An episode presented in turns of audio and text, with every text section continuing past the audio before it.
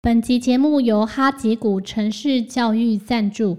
因为哥哥呢很早就跟我说，他想要上这个城市课，就是可以在这个课堂上呢自己做自己的那个电玩，然后可以给别人玩。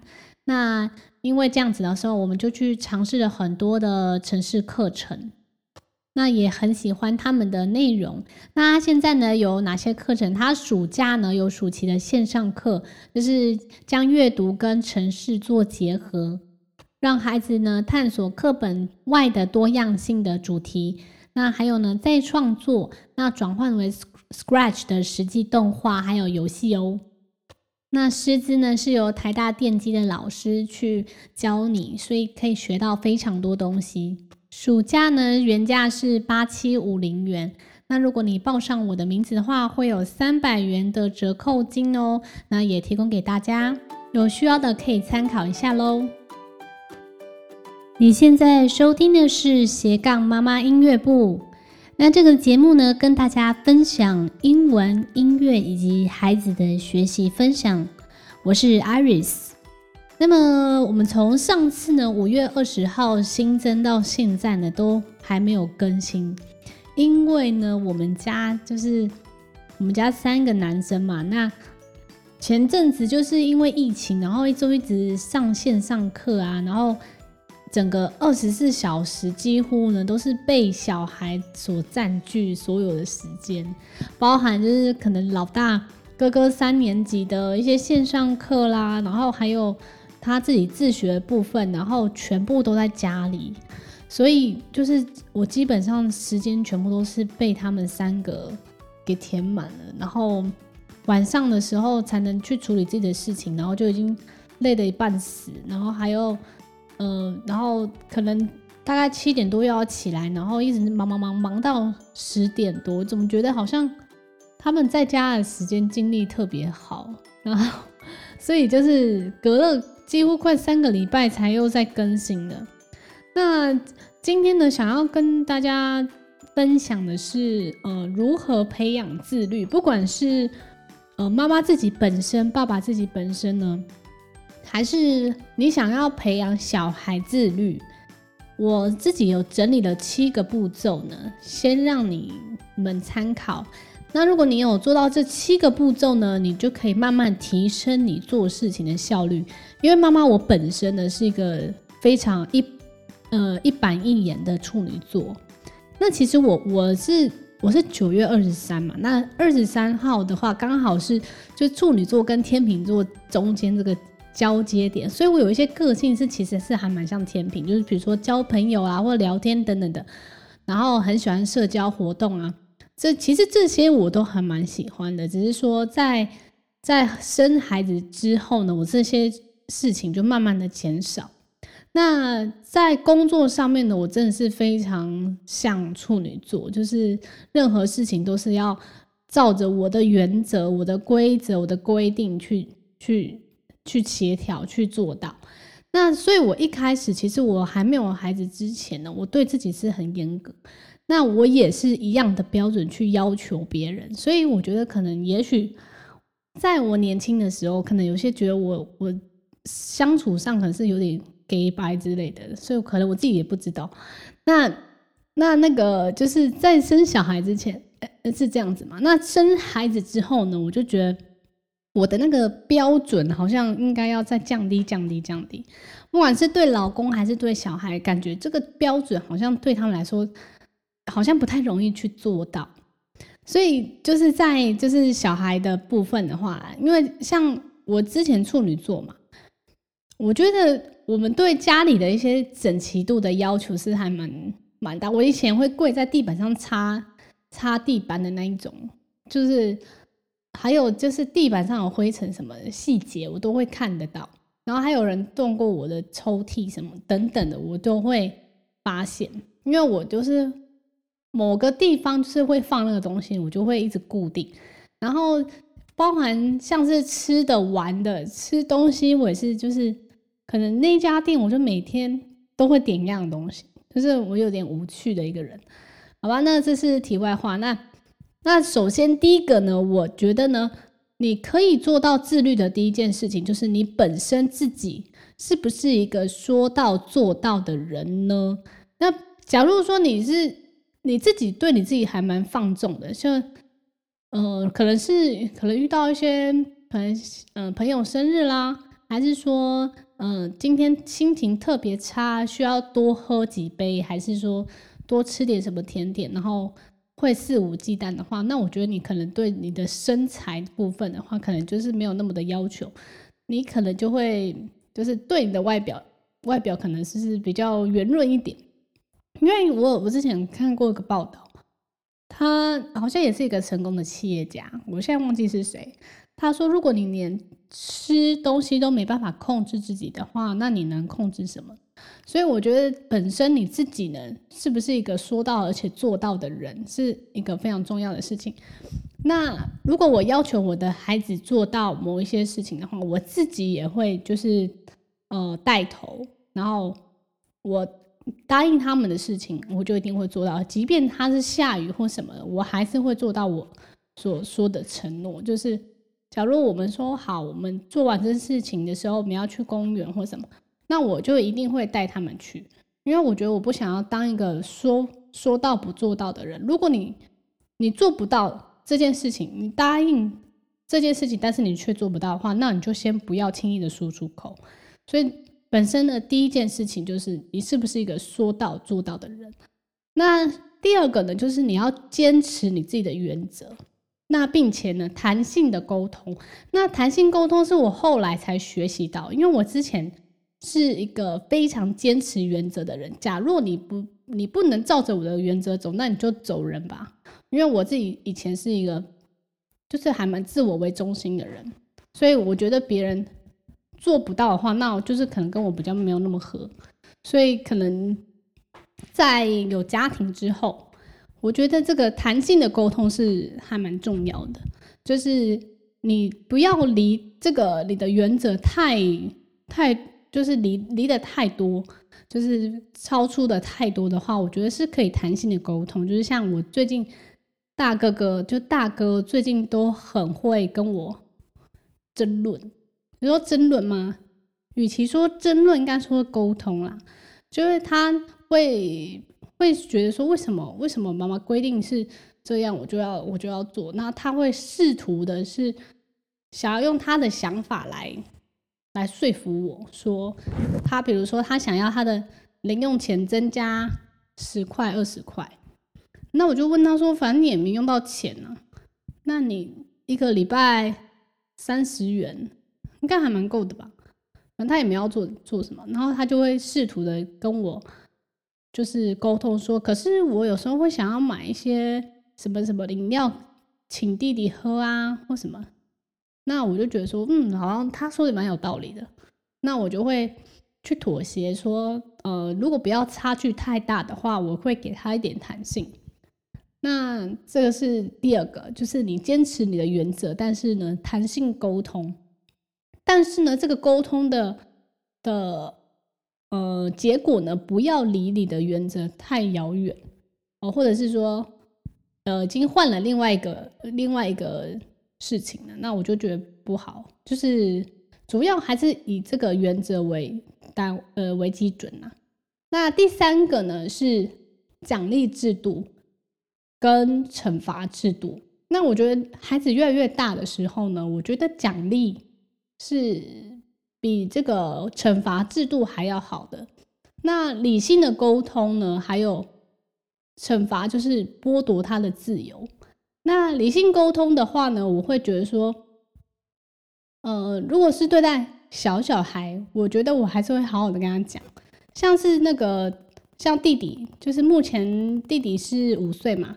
那五岁的话，我还是很不能理解为什么五岁的孩子就是还是会。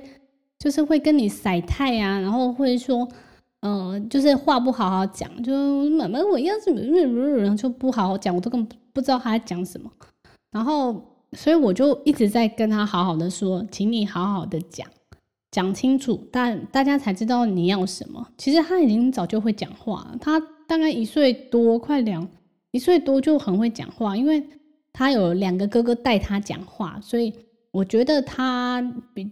说话的那个时间比较快，可能是因为我哥哥带带着他讲，然后即便他听不懂，然后哥哥也会一直跟他讲，跟他讲，然后跟他玩一些他根本不了解的游戏，所以他比较算是比较早熟吧。所以我觉得有时候他就会撒娇，就会说：“嗯，我不要什么什么，我不要念这个小爱，我不要怎么样。”或者说我我要他他要练个钢琴，就可能就推三落四的，然后就是。找各式各样的理由，那他他主要目的就是他不想要练嘛，他不想要做那个，呃，好像很正经的事情。那其实这件事情大概只能花他十到十五分钟，但是你可能跟他耗，你可能就要耗个四五十分钟。那所以这妈妈的耐心就会没有。所以我觉得这个妈妈这个历练就是练心啊，就是很需要练心的一个角色，妈妈的角色。那再来就是说。这个奖励制度呢，要怎么样去定？就是我跟他们三个人要怎么制定这个奖励制度？我跟大哥哥，大哥的话就比较好讲话嘛。那么从呃从大概两岁多的时候，我就开始跟他们就是呃跟他们讲，我们做到什么事情，我们就可以有什么。那就是先一个简单的，就是。我觉得男孩子就是他，就是需要简单然后明确的一个明确的一个 order，那他才会知道说他现在要做什么，然后可以得到什么。然后妈妈也会是一个说到做到的人，他才会去，他才会去相信你的话，然后决定。呃，说到做到的人的妈妈呢，你就可以决定你说的话在孩子心中有多大的这个分量。那所以。我说的一句话，就远比爸爸讲的一句话来的强大吧，才来的可能十倍强大。他可能会相信我的话，但他不会相信爸爸所说的话，因为爸爸可能会常常开玩笑啊什么的，然后他就跑来说：“爸爸，爸爸说的是真的吗？”就是 爸爸的那个威信已经没有了，就是除非就是很严重的事情，爸爸才会真的生气这样。其实爸爸的爸爸的是比较宠溺他们这样，所以。对于妈妈来说，就是妈妈是一个就是坚持一个原则的人。那关于这个呃奖励制度的建立呢，我会在大概周末的时间呢，它时间比较充裕一点，那我们就会开始去拟定说下个礼拜我们要做些什么事情。那如果你做完这，比如说那个最近弟弟学了这个心智图嘛，那心智图他就会想说，呃，我想要做。我想要跟哥哥一样，然后有图有弄图有弄什么，然后我讲一次 retell，我可以得到三分钟的这个这个电呃，就是 YouTube 时间这样子。我现在给他看 YouTube，那我就说好啊，那你如果可以做得到的话，那我就我就慢慢的带他。那哥哥也会协助他说这个应该怎么弄怎么弄。那当然一开始做乱七八糟的，就是就是。就是他，因为他也不太会操作这个滑鼠，但是他已经弄得不错了。那我就是鼓励他，然后他真的做好了，然后也 retail，那我就马上就是给他这个奖励。然后或者是说我们去楼下，他说那我做完可不可以去溜冰？那我就带他去楼下溜冰，这样子。就是你说到事情你就做到，如果你做不到，你就不要轻易答应孩子。那就是每一个周末。我们就是去拟定下一个礼拜，以周为单位，然后去拟定下一个礼拜要做什么事情。那再来第四个目，第第第四个的话，就是你要设定目标。你不要很多事情都是靠感觉、靠印象，就是在靠感觉、靠印象做出来事情的话，你可能就会觉得说，哎呦，这个好像我我本来今天拟定要做六件事情，结果只有其实只有做两件事情，怎么时间一下子就溜掉了？那连那个休息时间你都是没有去制定好，你的休息时间到底要多久？有些休息时间是其实是十分钟，那其实你没有用码表或什么，你其实休息到半小时，你也觉得好像才十分钟而已。所以你你的那个码表的时间一定要一定要按下去，就是比如说你休息时间就是十五分钟，那我就是你我就用码表，然后用十五分钟。那我写作业我就是二十五分钟，到了时间就是一定要休息。那这是这是妈妈的原则。那如果你做不到的话，你就是你可能就是要，比如比如你二十五分钟，那你其实写作业写了三十分钟，那你的休息时间就是可能要调整。就是类似这样子，就是弹性的沟通。第二点，那再是设定目标的话，你就是要在周末的时候跟孩子坐下来，我们下个礼拜必须要做到哪些哪些事情，然后先，如果你孩子还没有这种设定目标的经验，你就让他先设定就是少少的目标，让他呢能够比较好达到这个目标之后。他有一个，他又有一个进步的一个感觉，然后他有觉得他自己有做到的感觉，那自我肯定的这个这个感觉是非常重要。自我肯定，比如说我做什么都是没有用的，反正我做什么，妈妈也不会夸奖我，然后我做这件事情也不会有对我有什么有什么期待或有什么改变。那这个这个部分的话，就是要多一点自我肯定的这个部分。就是很重要。那设定目标，就是在周末的时候设定目标。我们下礼拜要看什么书，然后我要要做什么事情，还是我们一起一起完成什么什么料理，然后等等的，或是一起做什么家事，还是一起看什么电影等等的都可以。那就设定目标。那如果你达到这个目标之后，你达到目标，你的奖励是什么？还是你对这个目标后的渴望是什么？那我我就会跟他们一起讨论这样子。那但第五个的话是你的专心的重要性哦，专心重要性的话就是你提升你的效率，减少这个时间的成本。就是例如呃，我的专心度，就像我在上线上课的时候，我就不会在旁边那个给弟弟看弟弟开那个电视啊。所以你要打造一个这个孩子可以读书。可以专心的做这件事情的一个环境。那如果你在弹钢琴的时候，旁边在开电视，然后在那边打闹什么，那个孩子当然是不可能坐下来好好的专心的做这件事情。如果你专心的十分钟、十五分钟，比你就是分心的做个四十五十分钟还来得好。所以我觉得弟弟的专心度是比较低落的，就是他光是念那个。小 I 就是那个阅读器的时候，他可能会重念好几次，因为他本身的专心度就是不够。所以那个像小 I 这个这个线上阅读，我觉得我个人觉得六岁以上就是等于是国小之后再来再来念会比较好。那如果是这个学龄前，我是比较不建议，因为他们专心度真的是比较差一点。所以这个专心度的话，你可以提升你的效率。那减少时间成本，我现在很常跟就是很多家长说，你时间成本也是很重要。假如你你如果是呃要到达这个目的，你必须花两百块，但是如果你没有你没有花这个两百块，你要走路的话，你要花三四个小时，你才可以达到这个地方。那我宁愿花两百块，我要买这四个小时的时间。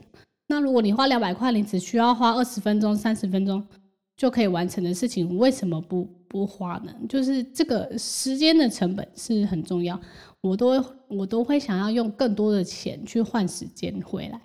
就是时间，呃，也是对于呃家长来说是很重要，也对孩子来说也非常重要，因为他们时间很少，很宝贵，然后一分一秒，我们就是。要希望他们可以好好的利用，好好的休息，好好的玩，那好好的念书，就是这三者都是要能够协调好的。那再来第六个呢，是你自己负责的态度，就是你自己，呃，你一定要跟孩子坐下来。那这个事情呢，不是妈妈排定的，叫你做的，叫孩子去做，那他就会说那是妈妈排的，那不是我排的，所以我不用做到的话，我也不会什么，我也不会有什么罪恶感。哎等等的，所以你一定要在跟他设定目标的时候呢，还有这个奖励制度的时候呢，奖励是孩子自己想要，然后你也能够接受的部分。那对自己负责态度，就是你自己孩子自己排定事情，然后你跟着他一起排，然后呢，承担。如果也许你做不完。那你就会可以跟他一起讨论说，为什么今天呢好像没有做完？是不是因为休息太久呢？还是说功课太多？还是我们排的事情太满了？还是什么什么事情耽误到了？还是回来的时间太太晚了？或是看电视时间太长了，这些都是可以去做调整，因为我们都一定会在这个呃小小的错误当中去修正修正，然后要给孩子修正的机会，不要让他帮他铺好一个完全没有错误的路，然后让他去呃以后如果